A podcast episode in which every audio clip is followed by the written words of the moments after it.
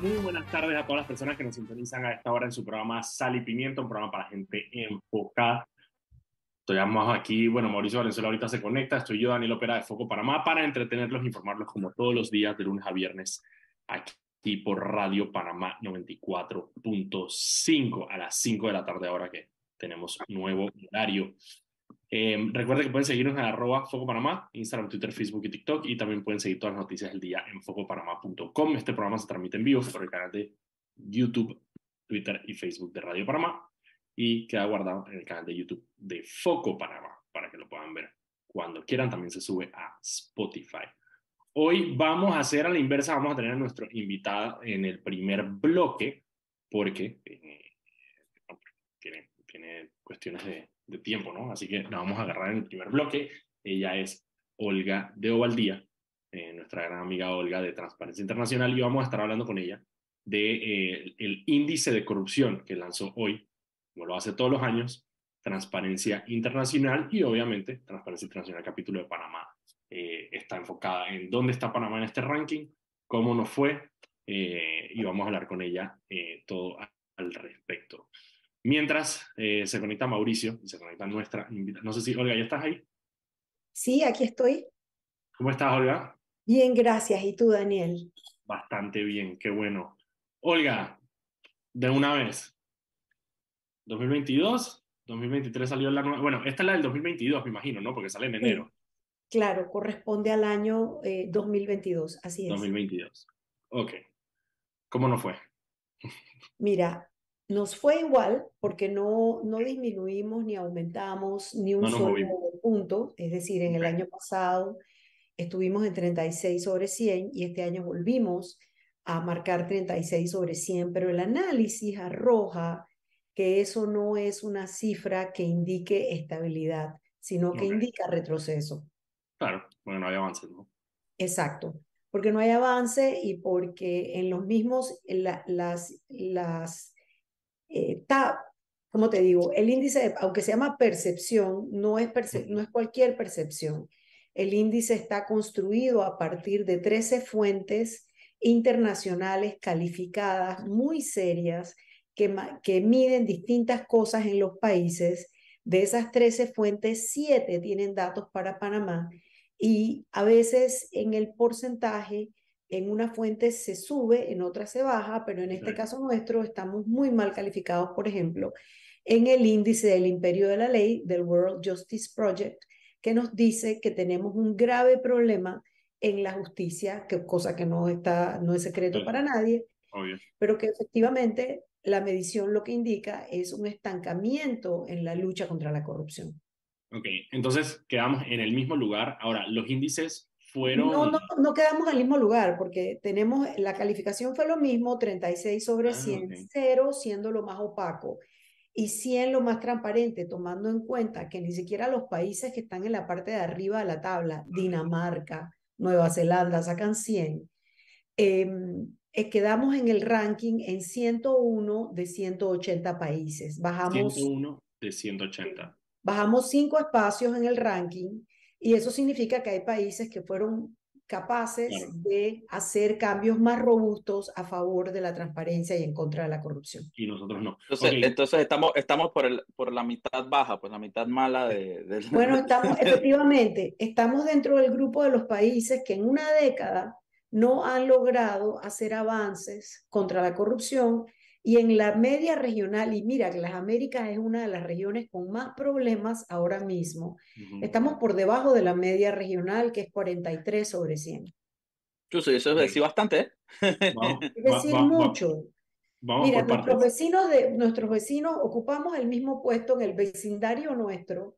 Está Perú con 36 sobre 100 y Ecuador con 36 sobre 100.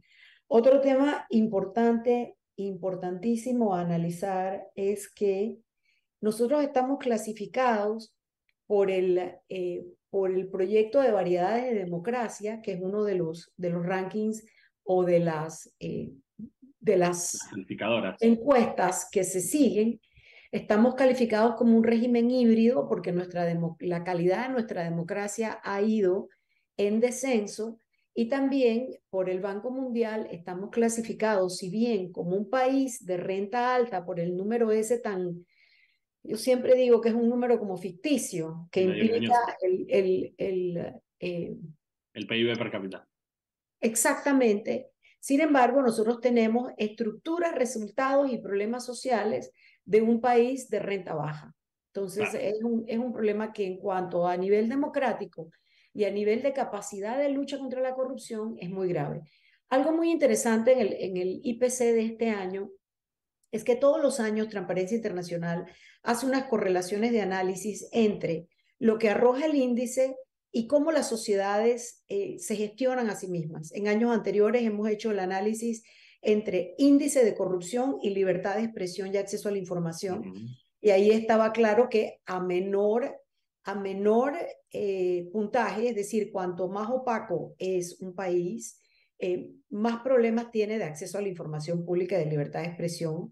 Lo hemos hecho con el espacio cívico, lo hemos hecho con la calidad de la democracia y este año se hizo con el tema de conflictos, paz y seguridad, porque y se ha hecho una correlación añadiendo dos índices adicionales, uno que mide la estabilidad dentro de los países y otro que mide la capacidad de lucha contra el crimen organizado.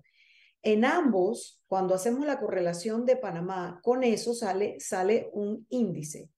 A su vez sale un índice que te indica cuál es la capacidad. Por ejemplo, con la lucha contra el crimen organizado. Siendo cero el país con menor capacidad para... Y se llama el índice de resistencia, así se llama, el índice de resistencia de, la, medición global eh, de crimen organizado. Eh, en Panamá hemos salido con 4.82, o sea, por debajo de la mitad. Estamos a la baja y cuando vemos los países que están cercanos a nosotros, ya vienen países eh, de corte autoritario, países del, global sur en realidad, ¿no? Del mundo global sur. Y es muy preocupante que nuestras instituciones, cuando las miden, sepamos que tenemos una vulnerabilidad al crimen organizado que además tiene que sumarle la, la incapacidad o la inefectividad, no digamos incapacidad, porque creo que se están haciendo quizás algunos avances, pero que todavía no son eficaces en el tema de la administración de justicia. Hola, me, acuerdo que en ese índice, a ver. me acuerdo que en ese índice se decía específicamente que las instituciones en Panamá simplemente, o sea, lo que medía era la capacidad de las instituciones y era, bueno, nuestras instituciones son incapaces de luchar contra el crimen organizado, ¿no? bueno, es que es un, tema, es, un tema, es un tema institucional, es un tema de la, de la estructura en sí, porque el crimen organizado trata de capturar, obviamente hay una clara relación, creo que para nadie, y ustedes más que, que todo el tiempo están denunciando las, las instancias, eh, el crimen organizado, y crimen organizado no es lo que la gente se imagina eh, solamente el narcotráfico, la trata de personas. Hay, hay, hay las calificaciones para, para sistemas criminales o sistemas delictivos. Eh, eh, pueden incluir todo un entramado de cuello blanco también, como sabemos. El tema es que ellos intentan siempre a través de tres tipos de captura de la voluntad del Estado. Primero, los estamentos de seguridad en sí, o sea, los estamentos que hacen cumplir la ley. Segundo, los funcionarios, que pueden ser los que pueden intervenir para que las leyes o no se cumplan o no se pasen. Y tercero, ya tratar de inducir al, dentro de la propia administración de justicia que la, que la impunidad. Entonces, esa es una parte que es un tema efectivamente sistémico, donde tenemos que hacer la lucha por muchos frentes. Oiga, una consulta. Eh, ok, este tipo, este, este, estos resultados se le presentan al gobierno de alguna forma y si es así, ¿cómo fue la reacción o hay algún no, no ha sido la reacción. La, la, reacción no se ha dado todavía. Lo que normalmente se hace es que hoy fue la publicación mundial del índice, es decir, la, la Secretaría del Movimiento Mundial Transparencia Internacional, que tiene 104 capítulos en el mundo, hoy publicó el índice en la, en la mañana de hoy. El índice entonces comienza a tener, como digamos, su propia vida, tomando en cuenta que es una de las mediciones más utilizadas y de alguna manera más referenciadas, eh, no solamente a nivel de medios de comunicación, sino a todos los niveles, a, a los niveles de, eh, de la toma de decisiones. A nivel empresarial, por ejemplo. Sí, totalmente, porque, porque además se toman en cuenta tres índices empresariales para construir el índice. La unidad de inteligencia de la revista The Economist, por ejemplo, es uno de los... De los eh, que, ya, que, ya, nos, viene diciendo, que ya nos viene diciendo hace rato que tenemos problemas estructurales así políticos. Es, Así es, muy graves.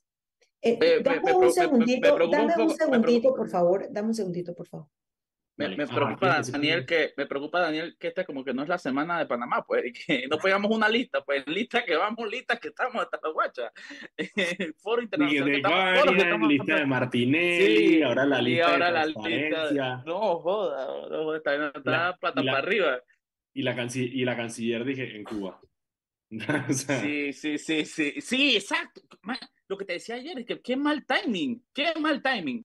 Terrible timing, andar yendo o sea, en medio de todos estos reportes, la canciller está en Cuba con, con, con, bueno, no sé. Ajá, Olga.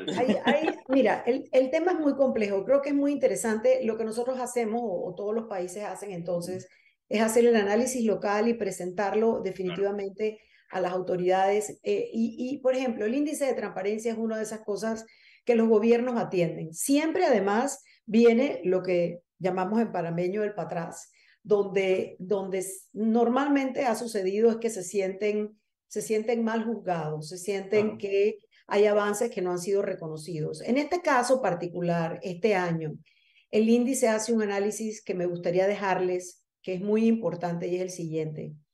Al hacer el análisis de conflictos y paz, Panamá tuvo el año pasado una explosión social en, que todos recordamos vívidamente en la piel todavía y que no ha terminado, siento yo que fue de alguna manera eh, acallada, pero no apagada, porque los problemas que le dieron origen siguen allí sin ninguna solución. Y recordar que lo que, lo que prende la llama de ese hartazgo social, de esa rabia acumulada, es precisamente un incidente de percepción de la corrupción y de mal uso de los fondos públicos. La realidad es que en la matriz de transparencia internacional, que por favor invito a todos a que entren al sitio web de libertadciudadana.org, hemos puesto el reporte, el PowerPoint, los análisis, el video, todo lo que haya que puedan utilizar el índice. Nosotros no podemos seguir diciendo que Panamá es un país donde no pasa nada y donde siempre se mantiene de alguna manera el status quo. Si hacemos la referencia a otros países que están más o menos igual en el índice nuestro, vemos y en la región vemos que Panamá sigue teniendo el caldo de cultivo que pueda dar como resultado más explosiones sociales.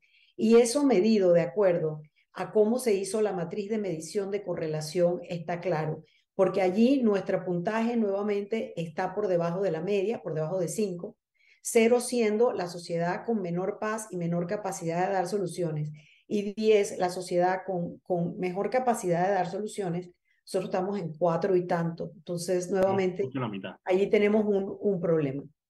Claro, estamos justo en la mitad en muchas de las mediciones.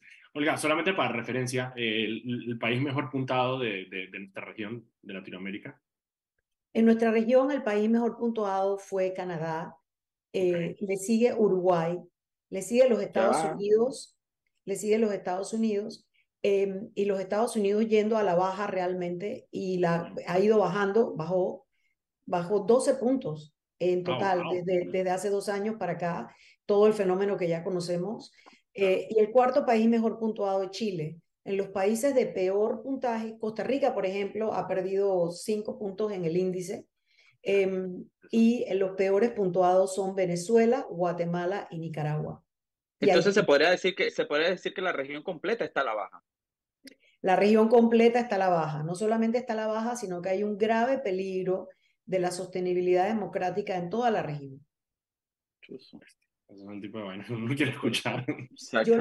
Yo, quisiera, yo quisiera eh, eh, primero agradezco mucho la invitación, lastimosamente. Olga, pero, es que, pero, danos una buena noticia, danos algo para alegrarnos, que llevamos toda la semana. Entre las buenas noticias, mira, Mauricio, es bastante que tú me pidas una buena noticia porque tú eres la Imagínate cómo estamos, imagínate cómo estamos que yo te pido Hay dos buenas noticias. La primera, hay un movimiento global eh, hace unos años atrás, unos 10 años, hubo un momento como de mucho empuje en toda la región y globalmente contra la corrupción. Y ese momento me está llegando de nuevo gracias a que lo que demuestra la corrupción, lo que ha demostrado la corrupción en estos últimos 24 meses, especialmente a partir de la, de la invasión de Ucrania, es que los países que no pongan atención a esos modelos de cleptocracia, donde la corrupción genera, la cleptocracia es el gobierno de los que roban, la, corrupción alrededor de autoritarismos y de beneficio y captura del Estado de, de eh, cúpulas económicas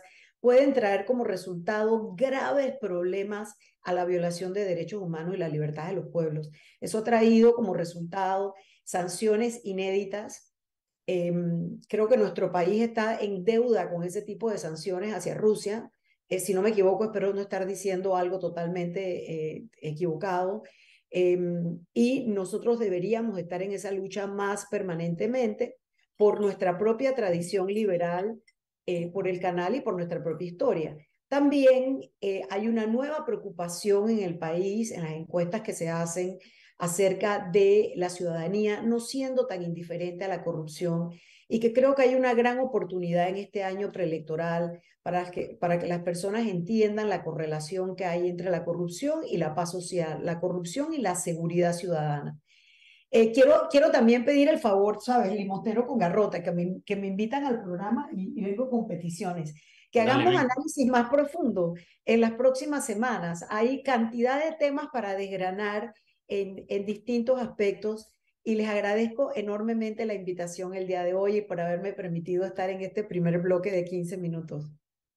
No, no, no, Olga, tú sabes que siempre están abiertas y sobre todo cuando, a mí me gusta cuando, cuando Transparencia saca sus reportes porque es con data en la mano, pues, ¿sí me entiendes? Sí, exacto. Ahí está. Les voy a dar la oportunidad de que hagan la tarea, que estudien la data y hagan mil preguntas. No, es que eso viene, eso viene, en, la, página web, en la página web de Foco ya montamos el, eh, la noticia y hay un link al, al, al, reporte por si quieren jugar con él, eh, como dice Olga, revisarlo, revisar cómo está la competencia, revisar todo esto para que, que está No, y, y, cuenta con que esta semana vamos a dedicarle bastante contenido a esto porque sale mucho con las comparaciones. regresar una de estas tardes. Perfecto. Cuando, cuando entendamos ya bien que cuando ya disectemos todo, ahí te, te, invitamos de vuelta para para para Gracias, gracias. Nosotros vamos a ir al cambio. Muchísimas gracias, Olga, gracias por a ustedes. Vámonos al cambio y regresamos. Bye bye. Y estamos de vuelta aquí en su programa Sal y Pimienta, un programa para gente enfocada. Estamos aquí Mauricio Valenzuela y yo, Daniel Opera, de Foco Panamá, para entretenerlos e informarlos como todos los días de lunes a viernes a las 5 de la tarde, ahora con nuevo horario, aquí en Radio Panamá 94.5. Este programa se transmite en vivo por el canal de YouTube de Radio Panamá y queda guardado en el canal de YouTube de Foco Panamá para que lo puedan escuchar cuando quieras. También se sube como podcast a Spotify para que lo puedan escuchar como podcast. Eh, antes de, irnos con el resto del programa, Mauricio, vámonos con Anet, que tiene unas palabras para nosotros. Adelante, Anet. La estación Ciudad del Futuro del proyecto de la línea 3 del metro es la que mantiene mayor avance constructivo. Actualmente son construidas nueve estaciones. Muchísimas gracias, Anet. Mira, Mauricio, quiero dejar ah, eh, decir algo. Hay, eh, aparentemente hay un teléfono en WhatsApp que está enviando mensajes em, con un gráfico, haciéndose parecer por un gráfico de foco, para, no sé, un tema de tierras en, en, en Peronomé, tratando de acusar a alguien. Esto pasa este, este, todo el tiempo. Exacto. y, y, la, y, la, y, la, forma más fácil de, de, de saber si, y, y, realmente no te que sea un científico de la NASA o un astronauta para saber esto, si tú quieres saber si un arte que ves en un grupo de WhatsApp es de foco real o no, entra a nuestras redes sociales. Si no está en nuestras redes sociales, no, no, no es de verdad de foco. Es falso. Es simplemente alguien que agarró el logo y lo puso. Y la gente es que, es que por este me están reclamando que cómo, cómo tiene el logo. Frank, cualquier persona agarra cualquier logo y cualquiera lo pone, por favor. Pasa un montón, pasa un montón. Eh, obviamente la gente sabe, eh, sabe que... Eh, de, la, misma forma que de, la misma forma que siempre digo, si no lo escuchan de Daniel o de mí, probablemente los quieren extorsionar con algo de foco. Mira, y que pasa bastante también. Ha pasado, ha pasado varias veces, nos ha pasado específicamente con dos funcionarios. Eh, con, nos pasó con Oswald, el, el, alcalde de, Boquete, que llegó a nuestras oficinas. Eh, un, periodista, un, un, periodista chiricano llegó diciéndole que iba a sacar algo en foco que nosotros tenemos y el man llegó a nuestra oficina llevando las pruebas, ¿te acuerdas? Yo dije, Fred, no sé de qué me estás hablando. No yo dije, Fred, número uno, no sé, quién eres y número dos, no tengo idea quién, quién, yo, yo no sabía quién era Jocual. Yo no sabía que él era el alcalde de Boquete, no lo conocía. Yo eh, tampoco. Pero bueno, pero nos, enteramos de unos baños públicos que estaban haciendo en Boquete por Y con, con Willy Bermúdez pasó lo mismo. Willy Bermúdez me llamó a preguntarme un tema de un, de un hueco, no se me acuerdo, en Bosco. Eh, y, que alguien. Un hueco en Don Bosco y que alguien se le había acercado a decirle que le iban a sacar en foco y no sé qué, me llamó, eh, si, no si no está en foco, si no está en las redes sociales, eh, no está. Y si alguien le, dice que es de foco lo que sea, usted no puede escribir por privado en, en, Instagram y con muchísimo gusto le contestamos para saber si es así. Pasa un montón, pasa todo el tiempo, no se deje con guiar o no se deje extorsionar, que es peor todavía. sí, sí, em, esa, esa, Mauricio, tenemos varias noticias el día de hoy. Ok, lo primero. Eh, primero, noticias internacionales nacionales. En España, recuerden que Ricardo Martinelli está imputado por la audiencia española, que es... Entiéndase la, la Fiscalía Española, el Ministerio Público Español. El Sistema de Justicia Español, por el caso de eh, coimas de la empresa FCC. Eh, la, la, audiencia española está investigando a FCC eh, y como parte de esa investigación FCC, tienen imputado a Ricardo Martinelli y también a su abogado Mauricio Cort, quien, según las investigaciones, habría sido el testaferro eh, de Martinelli, según la audiencia española, para recibir las coimas eh, de FCC. Y hoy, en, en, España, un juez avaló una prórroga que le pidió la Fiscalía Anticorrupción para investigar por seis meses más esta eh, está, eh, a investigar a la empresa FCC y sus coimas. Em, eso quiere decir que la, investigación va a ir hasta el 28 de julio de este año, donde entonces, el 28 de julio, eh, la fiscalía entonces revisará quiénes van a juicio.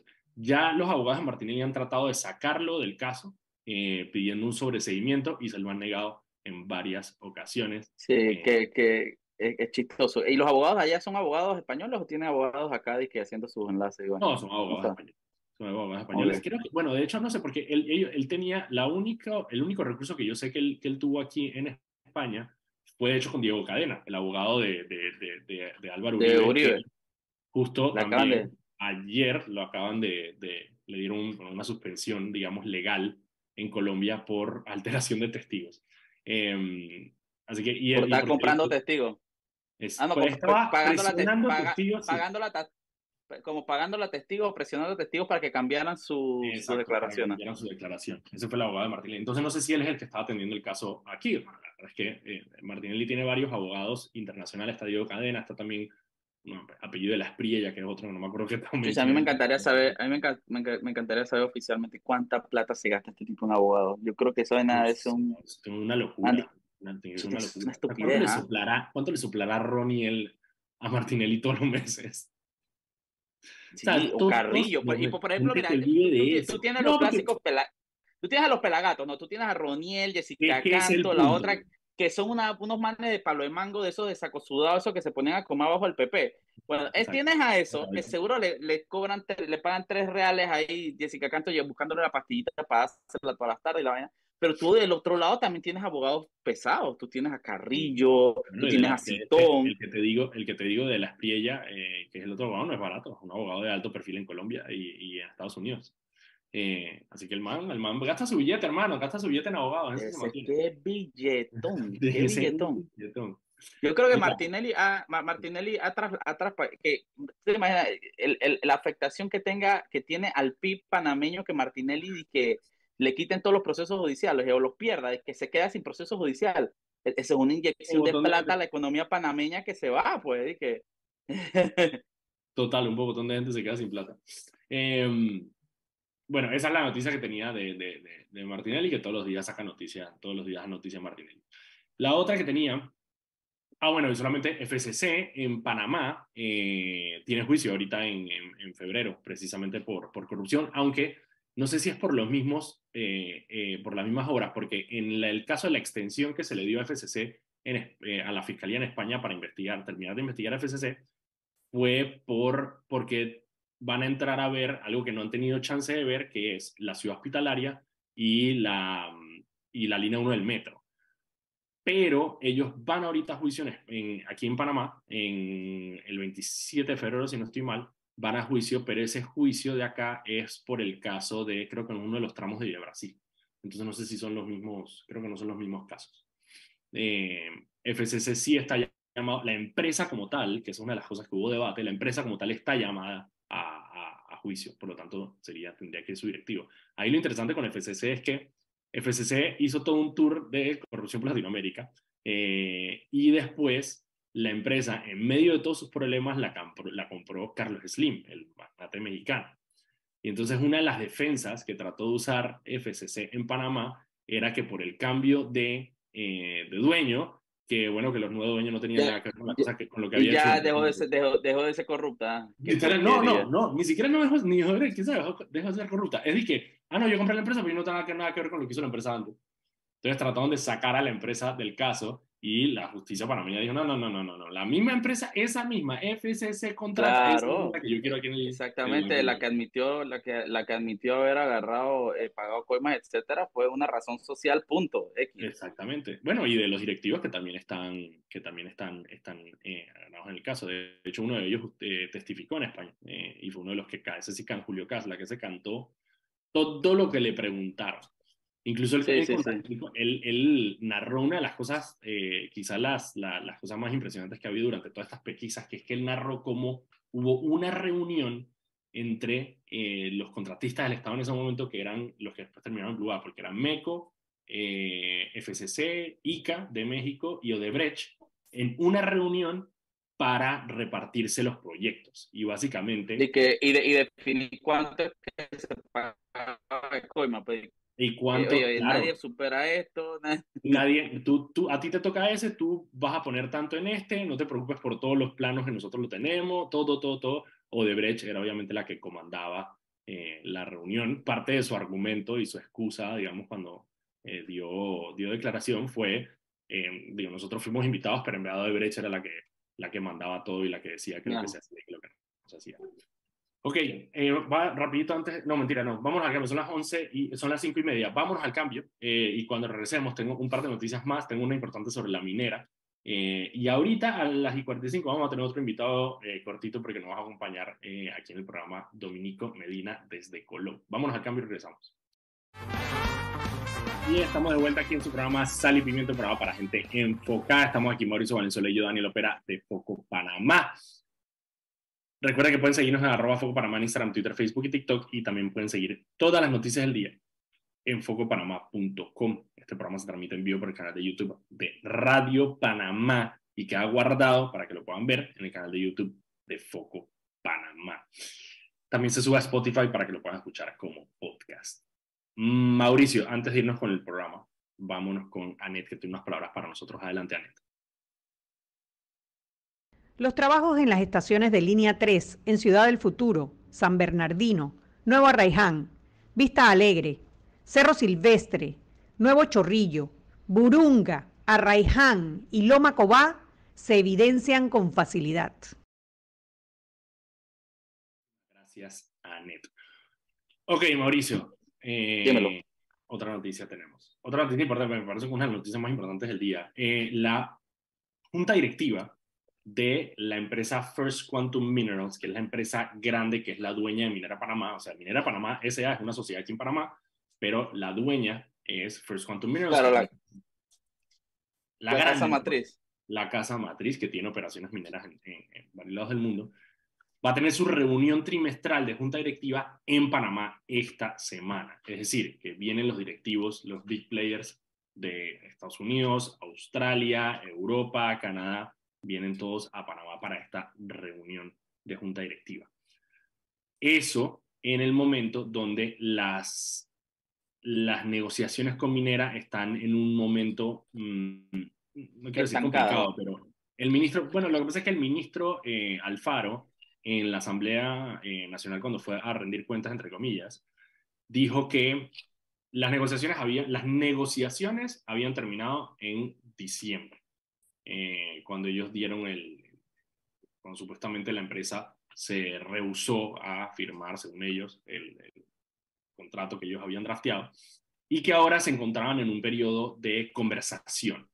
Y este periodo de conversación aparentemente estaría, digamos, mandado por los tratados eh, de, de, comercio que tenemos con Canadá y con Estados Unidos, que son los que aplican en este caso, digamos, previo a cualquier, otro, a cualquier otra medida que se vaya a tomar. Es decir, los tratados lo que te dicen es, ok, antes de que ir a un arbitraje o cualquier otra medida, tú tienes que sentarte a hablar, no negociar, a hablar por X cantidad de, días, no me acuerdo si son 60 o 90 días, y que estarían en ese periodo.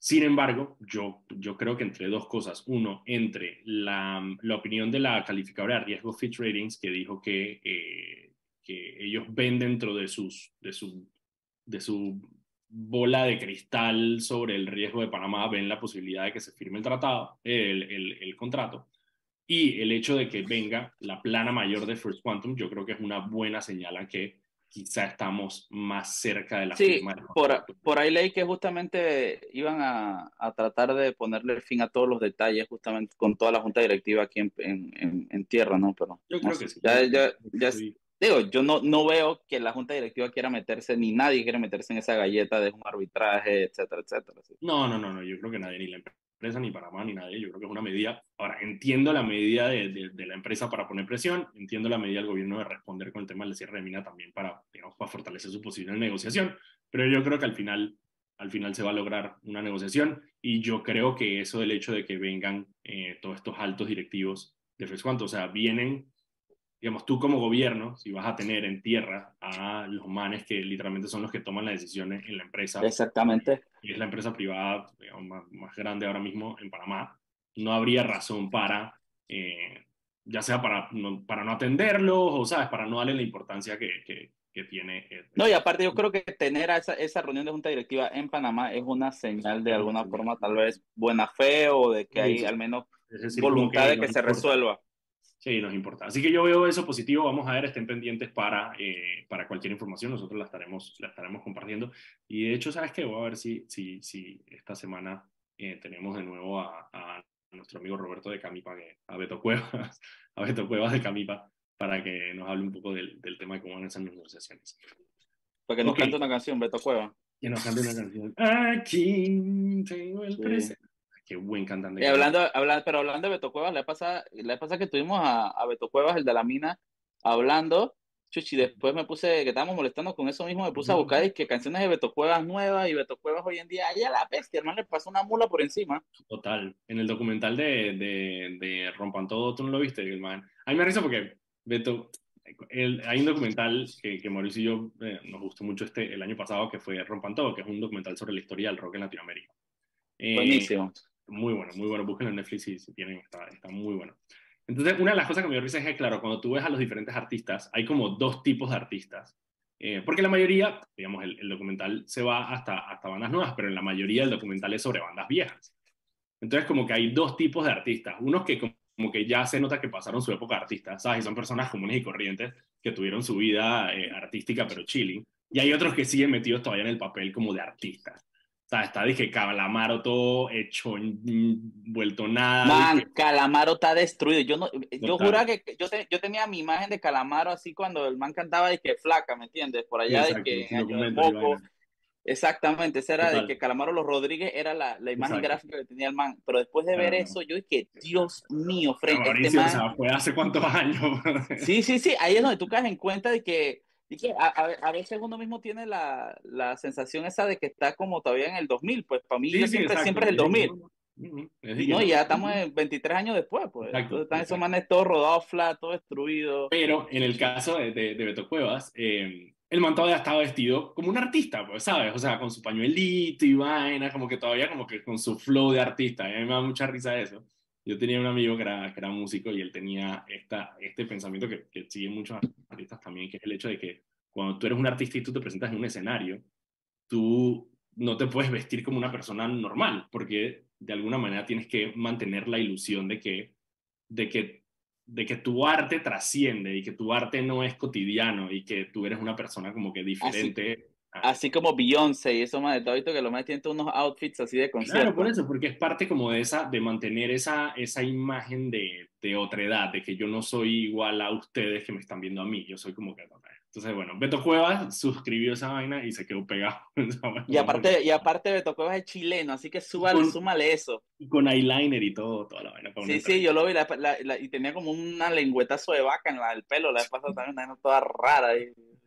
Ay, el Beto. Lo pero, pero, pero buen músico, buen músico. Buen músico. Ey, Ok, la otra noticia que había hoy es que, recuerda que nosotros, yo ayer les estaba contando un poco sobre el tema de las curules del PRD y, de, y, de, de, lo que, de, de que estarían posiblemente en conflicto con la ley electoral. Y efectivamente hoy, Peter Michael, el Pedro Miguel González, eh, salió, entre otras personas, ellos sacaron de hecho un comunicado, eh, no sé, una de esas, ¿sabes? Aquí, aquí todos los días se inventan colectivos eh, y Peter Michael ahora tiene un colectivo, no, no, me acuerdo cómo se llama, algo como Rescate Torrijista, no Y, Reivindicación torrijista. Cualquier, literalmente cualquier vaina que tenga la palabra torrijista. Y salió a decir que él tenía información de asesoría legal del Tribunal Electoral que daría cuenta de que el Tribunal Electoral efectivamente estaría lanzándole una advertencia al partido diciéndole que su reserva de curules, de 52 curules, eh, viola la ley electoral y los estatutos del partido.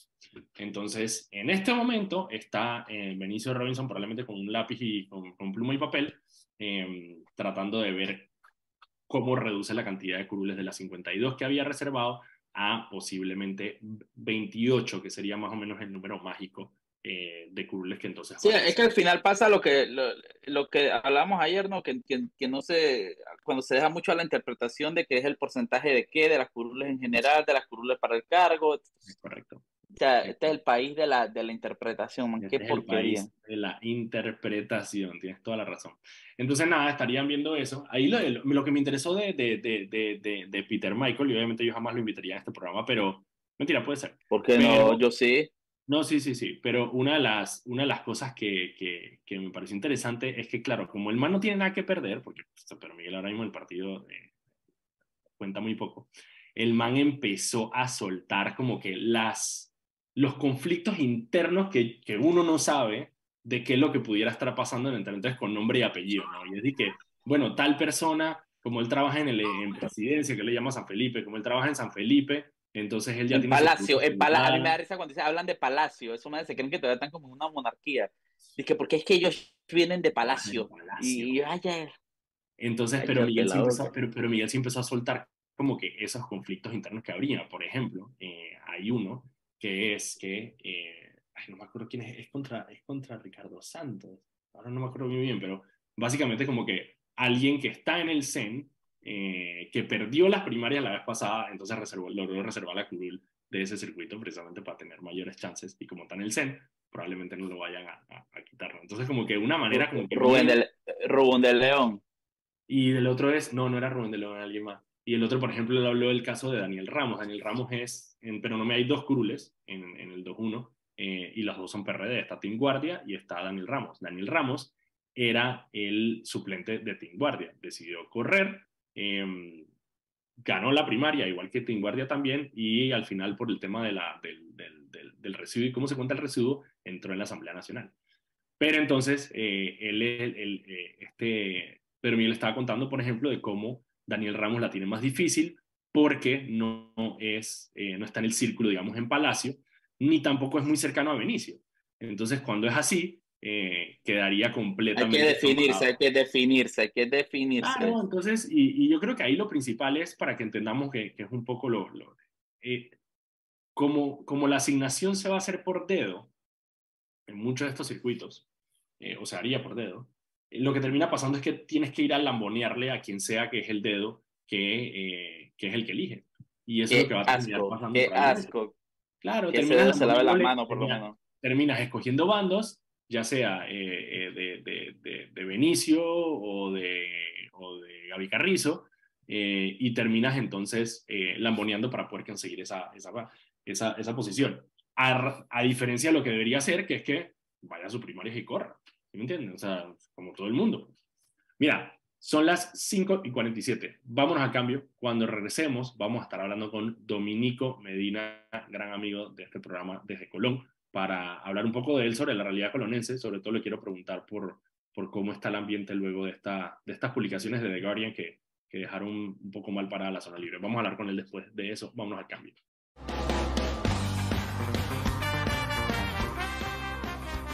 Y estamos de vuelta aquí en su programa Sal y Pimienta, un programa para gente enfocada. Estoy aquí con Mauricio Valenzuela y Dani López de Foco Panamá. Vamos a saltar el intro para poder tener más tiempo con nuestro invitado porque tenemos solamente un, unos par de minutos. Dominico, ¿qué sopa? ¿Cómo andas? ¿Qué pasó, hermano? ¿Cómo estás? Buenas tardes. ¿Qué pasó, Mauricio? ¿Cómo estás, brother? ¿Qué sopa, Dominico? Hey, Dominico, ustedes, una, una cosa que siempre, yo siempre me confundo. En Colón, ¿le dicen bajar a la ciudad o subir a la ciudad cuando se refieren a Panamá? cuando vamos a Panamá, vamos subiendo. Subiendo. ¡Ah! ¡Qué locura! ¡Qué locura! Y cuando, y, cuando, y, cuando, estamos en Panamá, ya voy bajando para Colón. Bueno, es lo mismo, es el mismo concepto cuando eres chorrerano. Tú subes a la ciudad y bajas a Chorrera. Está clarito, clarito, qué locura. No tiene sentido, pero bueno. no, no, no, tú, tú, sabes que esas, esas, llegan a ser frases o expresiones eh, muy coloquiales que viajan en el tiempo y se mantienen y se quedan y se hacen prácticamente leyes. No, pero, pero si te puedes analizar, es rarísimo que el cerebro humano dimensiona como algo más arriba que lo otro, cuando realmente está exactamente al mismo nivel del mar, ¿no? y sobre todo cuando, o sea, coloca el norte, pues, ¿sí me entiendes? O sea, sí, bueno, o sea, No, no, y, y, y, y, te digo, y te digo, y te digo otra expresión entre, nosotros los coloniales, decimos, voy bajando para el ton o voy bajando para el pueblo. El ton es el, el centro de Colón. Ton, Sí, el, o sea, el, ton es Colón. El, el, ton, ah, sí, ton. el, centro. Y el, y, ah, ¿Y el pueblo? Yo voy para el ton, ya todo el mundo sabe que ah, para Colón, pues ya, para Colón, voy bajando para el ton. Y si vas para el pueblo, ¿para dónde es? Para las afueras. De que, igual, igual, y, así, así le así le decimos a, a Colombia, ya voy para el pueblo, ya, ya, tú sabes que town ah, es pueblo, igual en inglés, así. Sí, sí, sí, sí, Qué locura, qué locura. Hey, Dominico. ¿Cómo está Colón? ¿Cómo está Colón? ¿Cómo está Colón? Colón. Bueno, Colón ahorita mismo está un poquito... Dime, un poquito... dime ¿cómo, ¿cómo tú ves, luego de la publicación que salió en Guardian, eh, en este medio grandísimo inglés, que habla justamente sobre cómo está, la zona libre de Colón está eh, opacada por todo el tema de narcotráfico, corrupción, etcétera. Tú como colonense, y ¿cómo, lo ves? ¿Cómo lo ves? No, sí, créame que siempre que haya un tema negativo hacia Colón siempre me va a preocupar. No es algo eh, por el cual puedo sentirme alegre, indistintamente de que podamos emitir una opinión acerca eh, de cualquier gestión gubernamental lo que sea negativo para Colón siempre nos afecta y, ver una publicación en el Guardian de esta clase, créanme que siempre nos, nos mantiene en, el mapa, pero de una forma negativa. Colón es una provincia eh, que aporta eh, muchísimo al desarrollo del país y sobre todo en el comercio mundial, todo por medio de la zona libre, el canal, los puertos. Y cuando leemos publicaciones como esta, eh, wow, nosotros nos damos cuenta de que a veces hay cosas que se ven y que no se publican en otras cosas que están pasando y que, bueno, eh, eh, si no llegan noticias como esta, la gente eh, no la descubre. Lo cierto es que, hombre, Zona Libre ha cambiado muchísimo. creo que hay muchas cosas que mejoraron en términos de Zona Libre, sin embargo, desde que entró en fuerza el tema de la UAF, de, la, Unidad de Análisis Financiero y el Conoce a tu Cliente, sabemos que Zona Libre no volvió a ser la misma de antes. Antes se manejaba mucho dinero y no habían controles. Los controles que hay ahora eh, donde ya cualquiera no puede llegar y que con 100 mil dólares a comprar cualquier cosa, ¿no? Tienen que llegar y, le, preguntan con ese famoso due diligence, eh, eh, tiene que reportar de dónde viene el dinero, de quién es y todo lo demás. Entonces, a veces me pregunto, igual aplica para Panamá, si mantenernos en estas listas grises o mantenernos en el, en el mapa de una forma negativa es un beneficio o un interés en específico que, que tiene algún país o alguna organización. Y, y, la, otra, la otra cosa es el, tema, de, obviamente, de la, de la criminalidad. Eh, todos estos decomisos de droga que se dan en, en, los puertos, en Colón la mitad y la otra mitad aquí en, Panamá, en Balboa, ¿no? Pero eso tiene que afectar de alguna manera a la provincia y la totalmente, social en la, en la totalmente, total, totalmente, totalmente, no, totalmente nos afecta e influye, ¿no? Y me reservo el nombre de la, de la línea, eh, la cual normalmente, y te lo hablo por experiencia en el área eh, marítimo portuaria y logística, eh, tiene puertos claves. O sea, tiene puertos claves en donde eso lo hace atractivo para, tú sabes, para el mercado negro o para el narcotráfico. Entonces, créeme que pareciera algo tonto, pero la policía hace su trabajo y cogen y cogen y cogen, pero asimismo hay cualquier cantidad de organizaciones, incluso extranjeras, intentando a través de Panamá y sobre todo Colón, de lograr su, su propósito. Entonces, eso también eh, eh, nos pone de una forma negativa en el mapa. pero Dominico, ¿tú crees sinceramente que, que es un tema de un interés de un país que quiere manchar la imagen de Panamá? O, porque yo te soy sincero, porque yo, yo, yo no veo mentiras en estas publicaciones. Tenemos a un expresidente y posible candidato a presidente que está y que catalogado oficialmente como corrupto. Tenemos aquí Panamá, es, es la meca de, del, del, lavado de dinero, de, mil cosas, del tráfico en, en puertos. No son mentiras. Yo creo que a veces, hace poco que agarraron al, al colonense, lamentablemente, allá en Dubái, eh, recuerdo que dije, bueno, tal vez paren un poco eh, tal, tal, vez paran un poco la, las, que esta vaina está preñando contenedores y qué bestia, han aumentado en cantidad. Entonces, yo, yo, yo sinceramente, yo no, yo no creo que sea un tema de, de una, de, un, de un esfuerzo internacional por perjudicar a Panamá. Yo creo que Panamá tiene las señales muy fuertes y hoy justamente conversando con, con Olga Dovaldía, no, no, estamos marcando bien. Están ahí, te fuiste, me parecía como que se congeló la ah, perdón. Perdón, perdón, digo que hoy, justamente hoy sale eh, el índice de corrupción y Panamá no marca bien. Y, no, yo, yo, no, yo no estoy, yo no estoy igual, créeme que eh, no se puede tapar el sol con un dedo. Estoy de acuerdo, coincido contigo. De hecho, mucho tiene que ver en todo lo que esté pasando eh, la falta o la certeza del castigo acá en Panamá, para que la gente entienda que delinquir no es una opción o no debe ser una opción en este caso. Y sin embargo, con todo lo que estamos viendo, con el tema del expresidente, con tantos casos y con tanto tema de corrupción, claro que sí vamos a estar en, en el mapa eh, eh, por, mucho, eh, por mucho tiempo, ¿no? Y en este caso mi comentario acerca de, de, la zona libre, de repente quisiera creer, porque yo entiendo, no es que alguien tenga algún interés negativo hacia Panamá o sobre todo Colón, sin embargo, la gran mayoría de comisos que se hacen no son en el área franca, sino son en los puertos. Entonces, eso es cierto quiero creer que, que, que, la confusión viene, viene a raíz del de, tema que se, de, la de, de, los decomisos en el puerto y no precisamente claro, de, de libre. Porque, porque, lo entiendo. Eh, porque es que digo, nosotros, obviamente, nosotros como panameños entendemos la separación entre la zona libre sí. e incluso que nosotros como panameños no podemos hacer nada allá adentro, más que trabajar. eh, y, la, y el resto de Colón, pero cuando tú ves, y te, y te digo que cuando cada vez que hablo con extranjeros, cuando hablan de Colón lo ven como un todo, pues el, Colón es como sí, si claro, Colón entero obvio. fuera una zona libre, ¿no? Entonces, sí, sí, cuando tú ves la noticia del, de, de, los decomisos de drogas, se, casi que se entiende que los puertos están dentro de la, de la zona libre, ¿no? Sí, entonces, eh, o sea, es el, el, sector, el sector logístico completo, pues. No, y totalmente, mira, y podría, y, y podría, podría eh, irme un poquito más allá, sin embargo, eh, son temas que, que a los cuales no tengo eh, información eh, eh, a profundidad, pero podría que eh, mucha de la droga que se decomisa aquí podría ser a través de los puertos o también que venga de otros puertos en transbordo, que lleguen aquí bueno, a Panamá hecho, y aquí bueno, hacen transbordo.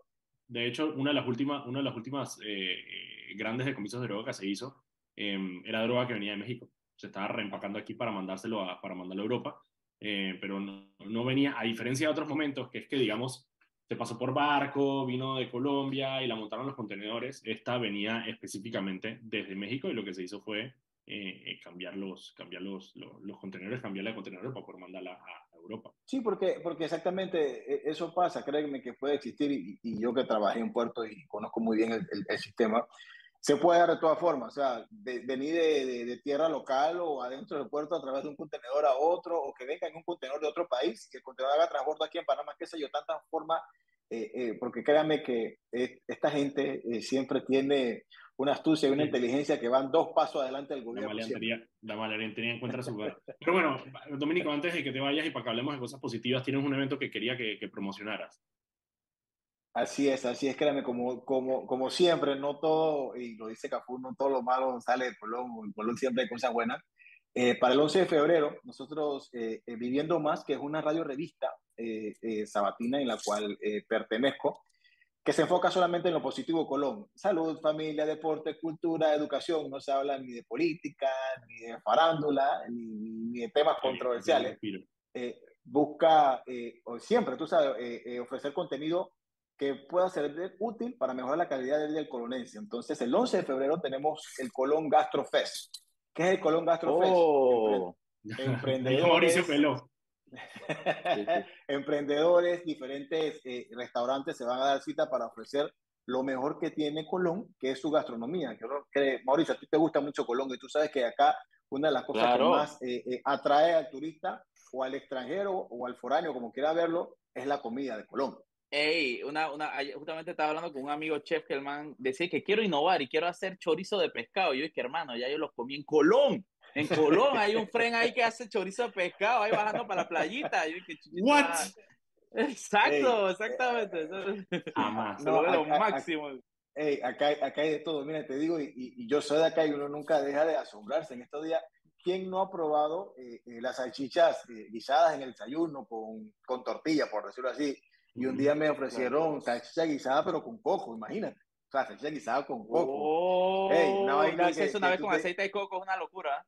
y, y, tú te quedas como que, bueno, entonces realmente eso es lo que buscamos, ¿no? Que ese día sea... Dominico, ¿Sí? lo clave, uno, va a ser el 11 de febrero, ¿a dónde va a ser? En los estacionamientos de la USMA en Margarita en los estacionamientos de la UMA La Margarita el 11 de febrero y la otra es a dónde eh, las redes sociales de, bueno, no sé, las tuyas o las de la revista para la gente que quiera más información sobre el evento. Arroba, arroba viviendo más, pueden conseguir más detalles, arroba viviendo más o arroba eh, Colón Gastrofest, eh, Colón Gastrofest también que tiene su propia cuenta del, evento, ahí puede conseguir más detalles, vamos a tener presentaciones folclóricas, baile pongo, típico, diablos, de todo. La verdad que va a ser un día interesante para pasarle en familia y sobre todo el que quiera eh, aprovechar y conocer un poquito más de la cultura de Colón, se puede dar cita ese día, 11 de febrero. Brutal. Y mandarle los datos a Mauricio para que vaya para que vaya para allá. Claro, acá te voy, yo voy de, de, cabeza, de cabeza, de cabeza, de cabeza. muchísimas gracias, Dominico, obviamente, por acompañarnos en el programa. Eh, gracias a todos ustedes por escucharnos. Nosotros nos vemos mañana a las 5 de la tarde aquí en Radio Panamá 94.5. Nos vemos.